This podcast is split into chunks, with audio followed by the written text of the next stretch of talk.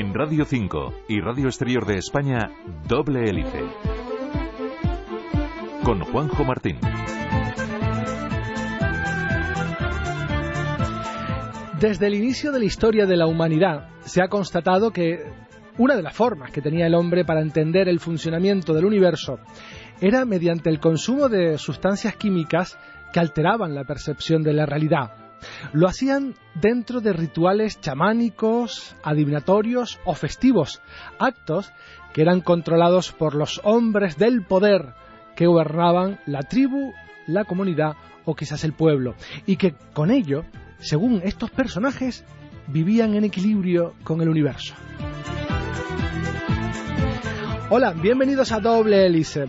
Pero de esto hace mucho ya. En la actualidad las drogas nada tienen que ver con el entendimiento de lo que nos rodea. Es más, las drogas no se alejan de la realidad.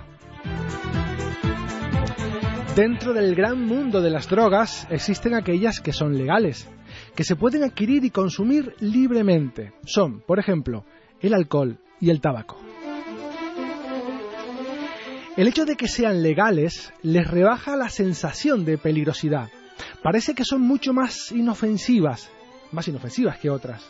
Sin embargo, la OMS atribuye nada más y nada, menos que 3,3 millones de muertes en todo el mundo cada año al consumo del alcohol.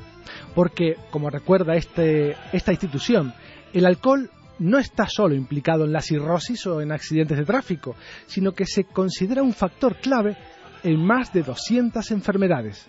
¿Y qué decir del tabaco?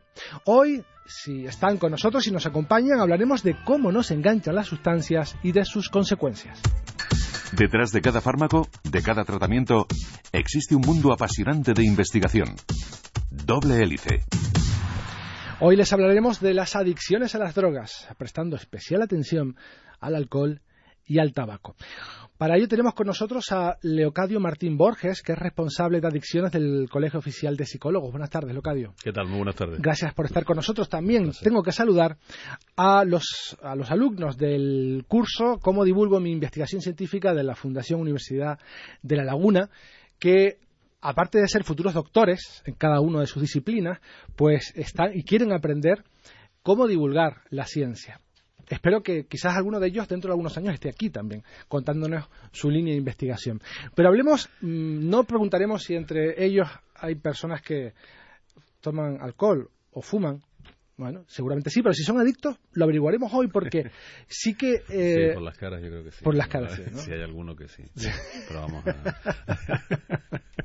no les vamos a preguntar no eso. Le vamos a preguntar, pero no le vamos a preguntar eso porque a, nosotros nos interesa la adicción. Pero antes de todo esto, a modo de pirámide invertida, ¿cómo podemos definir una droga? Bueno, una droga es cualquier eh, sustancia que introducida en, en nuestro organismo, esta es la definición de la OMS, produce una daños y produce alteración de nuestra, de nuestra conciencia y percepción natural. las drogas al final lo que terminan es sustituyendo, eh, vamos a llamar, eh, sustancias que ya existen en el cerebro, neurotransmisores, que, y consiguen que de alguna forma nuestro cerebro se, vaya dejando sus funciones y nos las pida desde, desde fuera, ¿no? Y por eso se producen las adicciones. ¿Y qué nos engancha de una droga? ¿Nos engancha una sustancia en concreto? ¿La sensación que tenemos cuando la consumimos? Eh, ¿La sensación que tenemos cuando no la consumimos? ¿Ese vacío? ¿Qué nos engancha? Hombre, la droga, el, consumo de drogas, el consumo en general de, cualquier eh, de cualquier sustancia, si estamos hablando de específicamente de alcohol y tabaco, eh, nos engancha porque es un trastorno de aprendizaje. O sea, las personas aprenden a que con el en el caso, por ejemplo, con el alcohol, pues eh, obtienen una serie de resultados. O sea, baja el, en muchos casos, pues, o baja el nivel de estrés. Hay cosas paradójicas, además, porque nos puede decir la, actuación a nivel cerebral del, del alcohol, nos puede decir algo y, sin embargo, hay gente que te dice que el, no, el, el alcohol me, me anima, ¿no? bueno, cuando no es todo, puede ser todo lo contrario, puede actuar también como depresor. Entonces, lo, lo primero que, que hace ya bastante tiempo, en los últimos años, la, comunidad científica empieza a hablar de lo, del, consumo de, de, sustancia como un trastorno de aprendizaje, que puede devenir en una, en una enfermedad, pero sobre todo puede venir una enfermedad porque termina siendo un disparador de otras, o sea, todo lo que se habla de patologías duales, de esquizofrenias y demás, que en muchos casos no van a aparecer a nadie o se orientan hacia algo positivo. Podemos tener gente que esté, en, sean deportistas magníficos y que a lo mejor hubieran eh, tenido otro tipo de, de, actuación si hubieran sido drogodependientes y sin embargo lo han orientado hacia su competitividad y no voy a dar ningún nombre pero bueno creo que en la cabeza de todos tenemos gente de ese estilo ¿no? pero es cierto que esta tendencia esta manera de clasificar que tiene la ciencia las cosas ha ido cambiando y evolucionando porque hasta no hace mucho tiempo las personas adictas eran enfermos, enfermos que te parecían una enfermedad y, yo, bueno, no soy, enfermo y ya está, y por eso actúo así, bebo, o fumo o, tomo, eh, drogas. No hay que dejar de, apreciar que, aunque este, estos pasos se están dando, el hecho de que pasáramos de una concepción de moral, de, que el drogodependiente era un vicioso, alguien que, que era pues prácticamente vamos un despojo de la sociedad a considerarlo como enfermo fue un gran salto. De hecho, la OMS todavía sigue teniendo ese, esa consideración porque y, nos sigue viniendo afortunadamente muy bien. Esa consideración es muy interesante. Lo que ocurre es que desde el punto de vista de la persona que padece la, adicción, por ejemplo, del alcohólico, eh, esto nos puede llegar a, hacer pensar que nosotros no tenemos nada que hacer en esto, ¿no? porque al ponernos en el rol de, enfermo, de paciente, es decir, el que está esperando, el que está siendo pasivo, pues a lo mejor no nos ponemos a, cambiar lo que tenemos que cambiar. No nos olvidemos que el tratamiento de cualquier eh, de cualquier adicción y específicamente el, de el del alcohol y el del tabaco tiene una pequeña parte que tiene que ver con, con, la entre comillas limpieza de, receptores cerebrales pero el resto casi casi él diría que el no sé el 80 el 90% del tratamiento y seguramente más es un tratamiento psicológico y social de intentar que la persona siendo quizás excesivamente coloquiales, pero que la persona pierda el enganche que tiene las drogas y se enganche en cosas saludables, o sea, que empiece a, volver a tener una vida, una vida social, una vida familiar y todo esto. Lo cierto es que esto ocurre además, eh, Juanjo, espontáneamente, o sea, las personas eh, que experimentan con sustancias son muchísimas más que, que las personas que se enganchan, de hecho casi diez veces más. Entonces tenemos si nos vamos a los datos de, las últimas encuestas, de la encuesta nacional de, consumo de drogas en la, en la infancia, tenemos datos de, que los chicos que consumen habitualmente o se han emborrachado alguna vez, pues pasan el, el 60% o una cosa de este estilo. Desde luego, si esos datos fueran así y se estuvieran estado repitiendo durante un montón de años, ahora sería imposible tratarlos porque estaríamos hablando de un 60% de la población. Sí, de miles de personas. yo diría que millones, de, personas. Eso no quita que también el, el, el, que el hecho de que el alcohol sea una droga socialmente aceptada y que de alguna forma eh, casi diría que se propicie su consumo y se asocia a modelos a modelos incluso saludables, que es lo paradójico, eh, provoque que, esta sustancia se vea con, cierta, una droga tan peligrosa como es el alcohol, se vea con cierta benignidad, siendo una droga probablemente incluso más peligrosa o igual de peligrosa que la cocaína o que la heroína. ¿no? Sin duda. ¿Y qué pasa con el alcohol y los jóvenes? Eh, botellón, eh, fines de semana, borrachera, claro. ¿Se puede ser adicto solo los fines de semana? Sí, claro. vamos a ver, eres adicto. esa, esa, es una de las, de las consideraciones interesantes para distinguir entre lo que pueda ser una, una eh, un problema médico, un problema, digamos, de, una enfermedad, a un problema de aprendizaje. si yo aprendo a que los fines de semana cuando salgo me emborracho, yo entonces no sé salir los fines de semana sin emborracharme. Pero pasa lo mismo con, otra, con otras sustancias, ocurre lo mismo con el, con el, con el tabaco. Yo cuando era adicto al, al tabaco era capaz de estar todo el día sin fumar, lo conseguía, Iba con Mark Twain, consigo, lo dejo todos los días, pero llegaba a, la, a las 8 de la noche y salía. Yo mismo me bebía como un adicto porque salía lo que me contaban mis pacientes heroinómanos, yo, yo lo sentía, yo me vestía o me ponía algo encima del pijama para tener en casa al menos una caja de tabaco, aunque tuviera cuatro o cinco cigarros, para ir a buscar ese, e, ese tabaco, ¿no? y yo sabía los problemas que tenía el tabaco, yo trabajaba en eso, o sea, ¿no? y tenía toda la, claridad en la cabeza de, de, lo que me estaba causando el tabaco, y sin embargo no deje de fumar por la conciencia y por el conocimiento de, los efectos del tabaco. Luego hablaremos del tabaco porque es el capítulo posterior, pero sí que me ha llamado mucho la atención eso de no sé salir sin esta sustancia o sin alcohol o sin la raya o, lo que sea. Claro. ¿Cuándo me doy cuenta de que esto no, no va bien? O sea, que me estoy enganchando a, esto. Mira, nosotros a los padres, a los padres y madres en la en la en las escuelas de padres y madres les solemos decir algo muy claro. Ocurre, es, muy sencillo. con todo tipo de, de sustancias y no sustancias, pero también ocurre con los dispositivos móviles. Preocupémonos cuando nuestros hijos todos los fines de semana que salgan vengan bebidos, o sea, vengan fuera de un poquito de, bebidos, es decir, que hayan bebido a lo mejor una, una cerveza o dos o lo que fuera, tampoco, tampoco es algo para preocuparse, pero que vuelvan borrachos sí. Y si eso lo hacen los fines de semana que salen, independientemente de que el fin de semana sea o sea, aquí tenemos gente que se está preparando eh, tesis doctorales y demás, poco están saliendo, pero si cada vez que salieran, si cada vez que salieran consumieran alcohol, o, su planteamiento, bueno, mira, llevo tres, tres meses encerrado y ahora cuando salga, en vez de decir, cuando salga me voy a intentar encontrar con la mayor gente, cantidad de gente posible y pasármelo genial, es lo que digo, no, voy a agarrar una borrachera cuando salga tremenda. Bueno, pues ya esa persona ya em, no la podríamos empezar a llamar alcohólica, pero que sí tiene un problema con el alcohol, sí, claro, por supuesto que sí, porque está asociando divertirse no con, conectar con otras personas, con salir, con, con ver el, no sé, pues, los adornos de Navidad o, cualquier otro tipo de cosas, sino lo está asociando con una, con, exclusivamente con, alcohol, ¿no? Seguramente cuando eh, dejamos de, fumar o cuando dejamos el alcohol durante un tiempo, ya nuestro organismo elimina todo rastro de, ese alcohol o de ese tabaco, no sé, 10, 15 días. Pero la adicción no acaba con la eliminación química de, de esa sustancia, va más allá. Entonces, ¿dónde está nuestro problema? ¿Dónde está el enganche? ¿En la química, que ya no está en nuestro cuerpo, o en la mente? Hombre, yo creo que afortunadamente, gracias a, programas como el tuyo y, gracias a, alguien que, bueno que está aquí presente aunque no esté aquí sentada en este momento como Verónica hay gente que hay ya la ciencia se entiende algo más como, como solo algo que tenga que ver con, con, datos del, del, cerebro exclusivamente. De ahí está la, está la ciencia en psicología, está la ciencia en, otro tipo de, en otro tipo de cuestiones. Con lo cual, eh, eh, entendemos que no solo estamos hablando de, de, de, algo que ocurre dentro de nuestro cerebro, si nosotros le, quitáramos, le quitáramos a todo el mundo.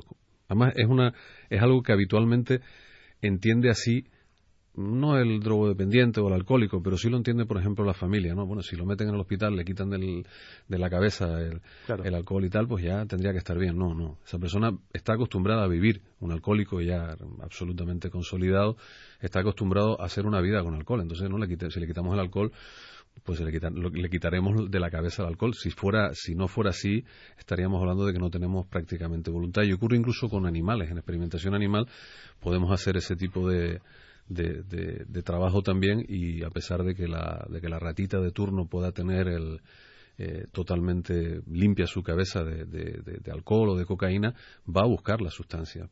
¿Por qué? Porque es que no tiene alternativa. El tratamiento eh, es un tratamiento que empieza con lo bio, empieza sigue con lo psico y sigue con lo social. Es decir, estamos haciendo un tratamiento absolutamente eh, de pura salud mental. O sea, intentar contrarrestar lo que a la persona le produce el consumo de la sustancia con un incremento de su bienestar mental. En muchas ocasiones nos vamos a encontrar buscando pues, personas con trastornos afectivos, personas que incluso hay patologías de base que no se han tratado y que la persona la ha empezado a tratar sola. Incluso comentaba hace, hace unas semanas en el Congreso eh, Biopsicosocial que se celebró en Santa Cruz de Tenerife el doctor Casas como en muchos casos TDAH que están eh, mal diagnosticados terminan automedicándose con, con sustancias y todo este tipo de cuestiones están todavía bajo para, desde el punto de vista de los profesionales con un gran desconocimiento de la, del, detrás hay un gran desconocimiento de lo que son las adicciones. Y todavía y es duro decirlo así con una cierta consideración de que el drogodependiente o el adicto debe en cierta manera pedir perdón por haberse enganchado en algo, ¿no? No nos gusta eso, no nos ayuda en absoluto. Y sin embargo lo podemos evitar y me refiero a, por ejemplo, hace muy pocas semanas el gobierno ha anunciado que va a subir eh, los impuestos a las bebidas alcohólicas de alta graduación. Eso quiere decir que los precios van a subir, que será más caro. Supone que costará más eh, llegar a pagar una botella de whisky o de vodka o de ginebra, también las bebidas azucaradas. Pero no sé si la relación consumo-precio está bien definida, incluso la prohibición sería una ayuda. Eh, no, no sirve para nada subir el precio. Subir los precios no sirve para nada. Hombre, sirve para que lo... Recaudar más. Sí, ah, bueno, te imagino. bueno, y no tanto, porque lo que, lo que vamos a terminar consiguiendo es que en vez de una, eh, de una botella de, de, de bosca mínimamente controlada se compre una en el mercado negro, entonces el eh, que esté mezclada. Eh, no nos olvidemos que yo cada vez creo más que la, legalización y la, ilegalización hay que sacarla fuera del debate, no por cuestión de, que tenga nada que ver con, él, pero desde luego que el, subir el precio lo que va a provocar que es que los jóvenes consuman alcohol de peor calidad, seguro, y que menos controlado también seguro, porque en este momento lo tenemos claro. Y, y, leyes nuevas, Juanjo, yo creo que en España estamos, tenemos un montón de leyes que, bueno, en España y en el resto del mundo que nos están escuchando en este momento, tenemos un montón de leyes que, que tienen, que, en muchos casos no se están aplicando. No hay, no hay más que ver la facilidad que tienen. Yo creo que aquí hay gente joven que lo puede atestiguar sin ningún problema. Algunos de ellos no parecen tener más de 18 años, aunque seguro que lo tienen, pero que pueden ir perfectamente a comprar eh, a un establecimiento alcohol y nadie les va a decir nada. se lo van a vender sin ningún problema a Estados Unidos no le fue del todo bien con la prohibición, la verdad. De hecho, a Estados Unidos le sigue yendo. Estados Unidos sigue teniendo un enfoque. Yo creo que en eso tenemos que estar orgullosos en, en, Europa, especialmente en España. Eh, no nos olvidemos que siempre pensamos en Holanda, curiosamente, pero el país en el cual está despenalizado todo el consumo de, sustancias es Portugal, país pequeñito que tenemos al lado, que en un momento determinado eh, no ha conseguido despenalizar otras cosas, pero ha despenalizado el consumo de, de sustancia. Entonces, al, al, drogodependiente lo que se le ofrece es tratamiento, no se le ofrece cárcel, ¿no? Ahí en Estados Unidos todavía, es que es duro decirlo así, o sea, por consumir cocaína puedes terminar en la cárcel de por vida. Y por consumir cannabis puedes terminar en determinados estados de Estados Unidos puedes terminar en la cárcel de por vida. Y eso no acaba con el consumo, ni mucho. No, y, y a nosotros en este momento, además, me permites, aunque yo estamos en un programa de ciencia, pues estamos muy preocupados, estamos muy preocupados además por el acercamiento que está produciéndose en este momento entre, entre el, próximo presidente de Estados Unidos y, por ejemplo, el, el, asesino de masas que tienen en este momento de presidente en Filipinas, que están... Este tipo de cuestiones no tienen nada que ver con la ciencia, no justifica nada absolutamente porque el consumidor de, de sustancias lo que hay es que tratarlo y ayudarlo a buscar alternativas a ese consumo de sustancias para que sea feliz y no las necesite. Así y no pegarle un tiro como, efectivamente como lo que hacen en Filipinas. Hemos llegado, hemos casi sobrepasado ya el Ecuador de nuestro programa, pero mm, bueno, tenemos que dar paso a, a nuestro habitual reportaje. Hoy les queremos hablar de otro estudio más que demuestra los efectos de la contaminación de nuestras ciudades en la salud.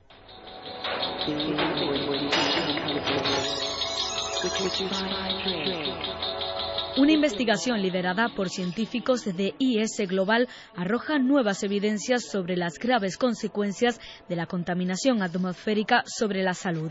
A diferencia de estudios anteriores que se habían centrado en áreas geográficas reducidas, en esta ocasión los expertos analizaron datos correspondientes a la mortalidad, los niveles de contaminación y las zonas verdes de todo el territorio español entre 2009 y 2013.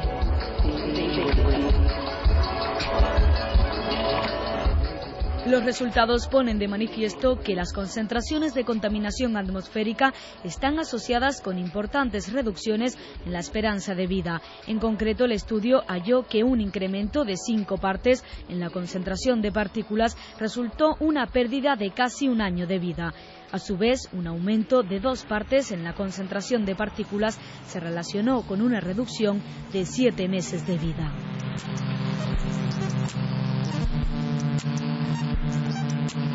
Según los investigadores, la exposición a la contaminación atmosférica ya se había asociado con un incremento en las tasas de mortalidad, pero hasta ahora pocos estudios se habían centrado en la esperanza de vida y la mayoría tenían una cobertura espacial restringida.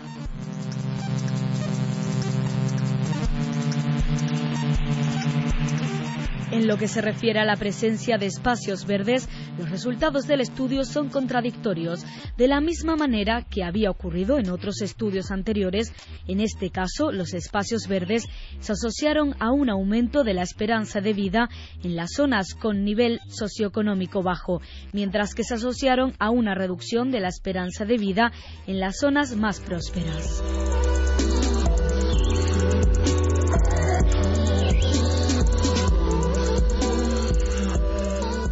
Es difícil valorar el efecto de los espacios verdes sin tener más información sobre el tipo de espacio y el uso que tienen por parte de la población. Pese a que hará falta más investigación para aclarar esta última cuestión, la asociación entre la contaminación atmosférica y la mortalidad es una evidencia. En Radio 5 y Radio Exterior de España, doble hélice.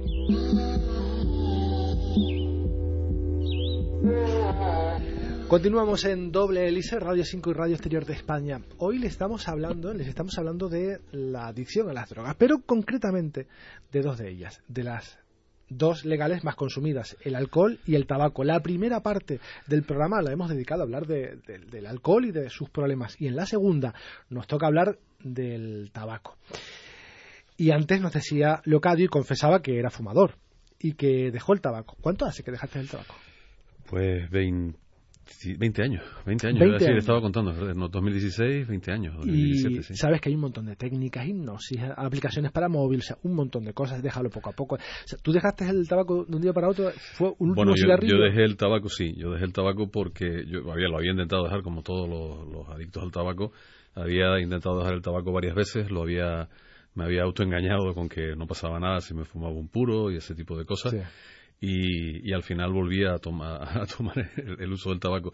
Lo curioso es que yo trabajaba en un, en un, en un, en un centro, además en un centro interno de, adicciones, eh, con pacientes drogodependientes, ¿no? Entonces, eh, uno de una de las cosas que ocurre con los pacientes drogodependientes es que fuman mucho, sustituyen a veces el, la necesidad de, meter algo en el cuerpo con el humo, ¿no? Y, bueno, a mí se me ocurrió, pero no, no, tenía nada que ver con ellos, pero a mí se me ocurrió en un momento determinado eh, plantearme voy a dejar de fumar, ¿no? Y lo intenté, al principio no lo conseguí y después eh, un día me vi en...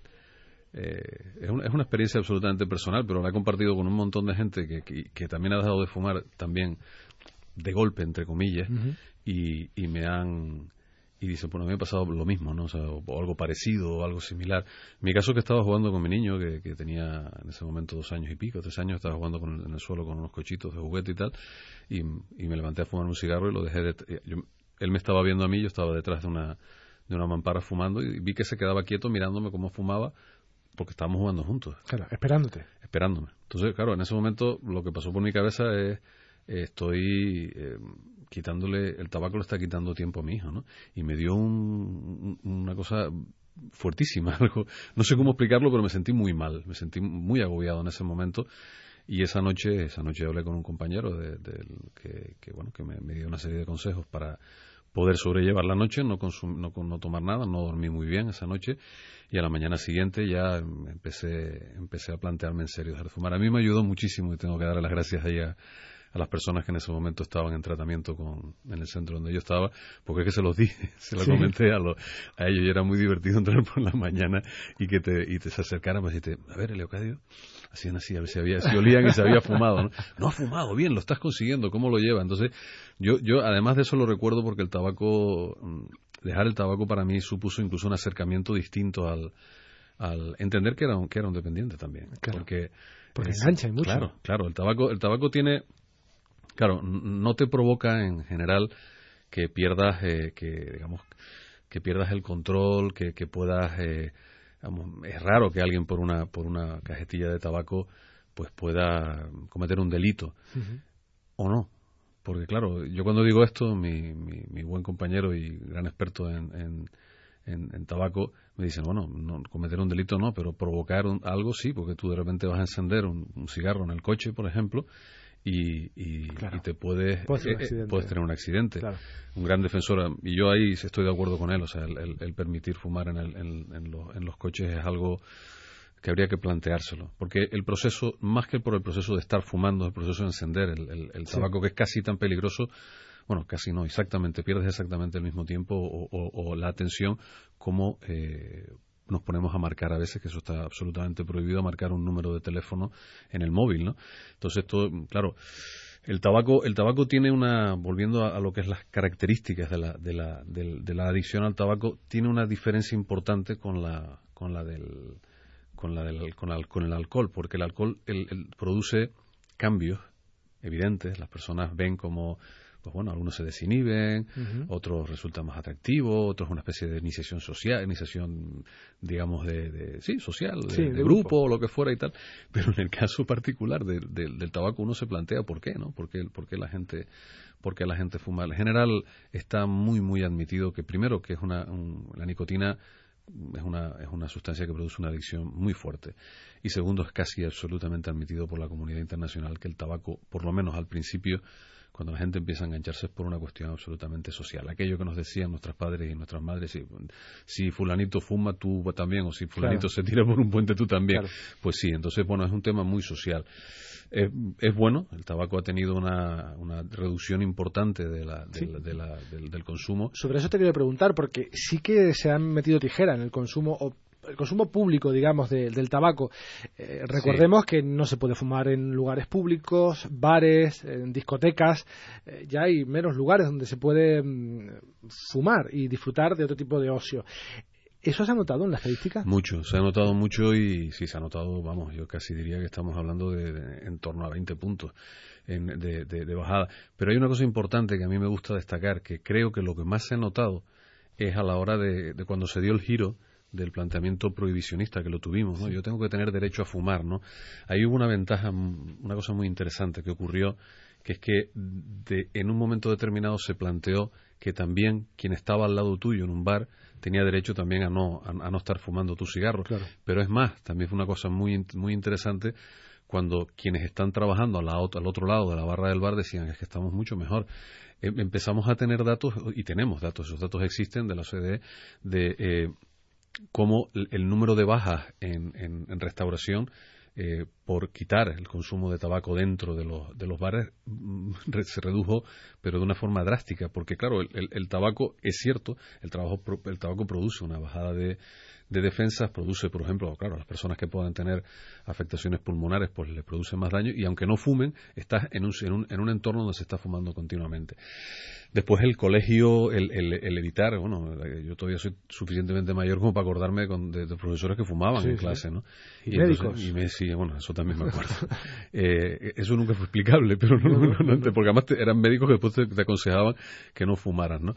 Era, es muy curioso esto, pero en, el colegio también se produjo ahí una algo que, que, que, es muy entretenido y muy divertido, que, en el, con el alcohol está empezando a producirse con las campañas, que es el, el, el que los niños eh, ya no se concebía, no concebían si en el colegio no se fuma y, eh, no se puede fumar porque papá o mamá fuman en casa, ¿no? Entonces, el planteamiento del ejemplo, la importancia del ejemplo en, toda en todas las áreas de la, de la salud pública es tremendamente, tremendamente clara. O sea, si nosotros eh, ejemplificamos desde pequeño, o sea, no me vale, lo, siento a los padres y a las madres, se lo repito, o sea, no me vale, no le puedes decir a tu hijo que el tabaco es malo y tú fumar, no lo puedes hacer. Tampoco puedes decirle a tu hijo que no beba porque puede, porque puede ser malo y después el, el, niño te vea como estás intentando evitar ir por una carretera para que no te coja la policía porque has bebido más de la cuenta. ¿no? Entonces, eh, el ejemplo mm, es tremendamente importante para ello y es lo que ha conseguido que el, que el, que el tabaco, el éxito del, del tabaco de, la campaña, ¿no? de las campañas. Pues Leocadio Martín Borges, responsable de adicciones del Colegio Oficial de Psicólogos, muchísimas gracias por haber estado con nosotros y ánimo a todas aquellas personas que hoy quizás hoy y, mejor que otro día quieran dejar de fumar o de beber alcohol. Ánimo, muchísimo ánimo. Gracias, hasta luego. Hasta luego.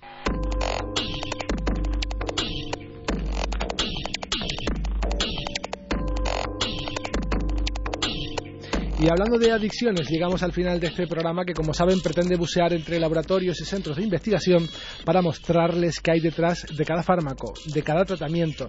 Nos vamos en esta versión radiofónica, pero seguimos muy, muy vivos en Internet, en facebook.com barra doble hélice y en Twitter arroba doble hélice RN. En la realización técnica tuvimos a Juan Pablo Hernández, en la dirección a quien les habla, Juanjo Martín. Hasta la próxima semana.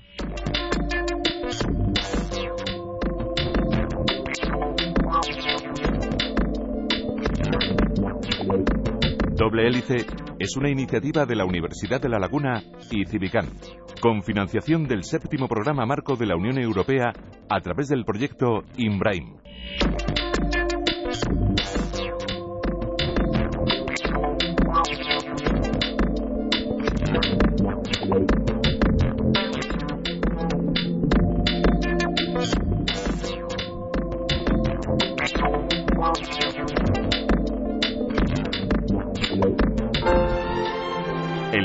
25 de diciembre escucha con nosotros el concierto extraordinario de la Orquesta Sinfónica de Tenerife desde el puerto de la capital tinerfeña. A partir de las 9 de la noche podrás seguir allí donde estés en Radio Nacional, Radio 5 y rtve.es.